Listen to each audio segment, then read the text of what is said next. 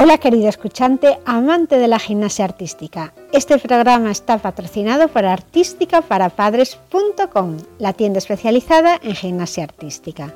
Todo lo que esté relacionado con la gimnasia deportiva está aquí. Y si falta algo, házmelo saber. Material habitual que piden los clubs a los niños o juguetes que les pueden hacer gracia en estas fechas determinadas para que tengas lo que necesitan tus hijos localizado para comprarlo sin perder tiempo y con la selección de los mejores precios. Este programa está dedicado a la comunidad de amantes de la gimnasia artística y publico semanalmente contenido para facilitar a los padres de niños que entrenan gimnasia artística a entender este deporte. Sin más, pasamos al programa de hoy.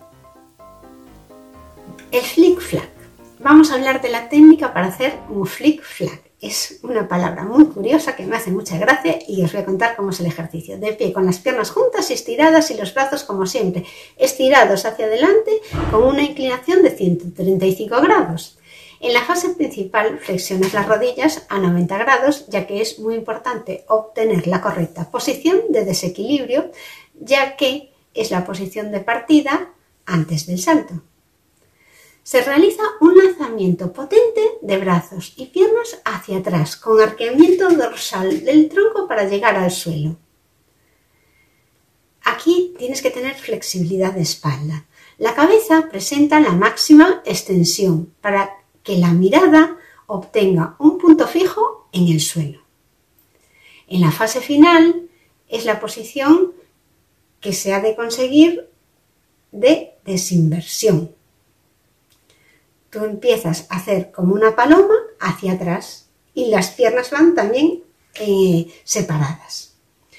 Al llegar al suelo hay dos posiciones diferentes. Si se cae con los dos pies cerca del apoyo de las manos y al estar la cadera más retrasada que los pies es la forma apropiada de caer para realizar una cadena de flick-flack.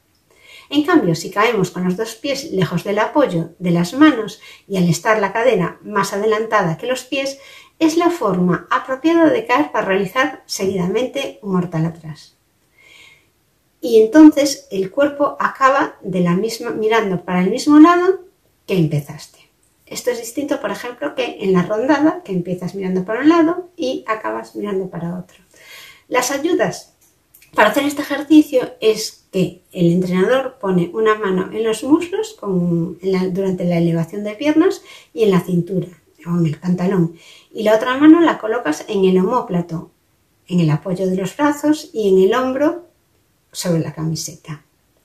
Las progresiones que puedes hacer si no te sale un flick flag y para empezar es que te ayuden y desde un mini tram, que es un trampolín, salto y me dejo caer. En la extensión hacia atrás los compañeros cogerán al gimnasta.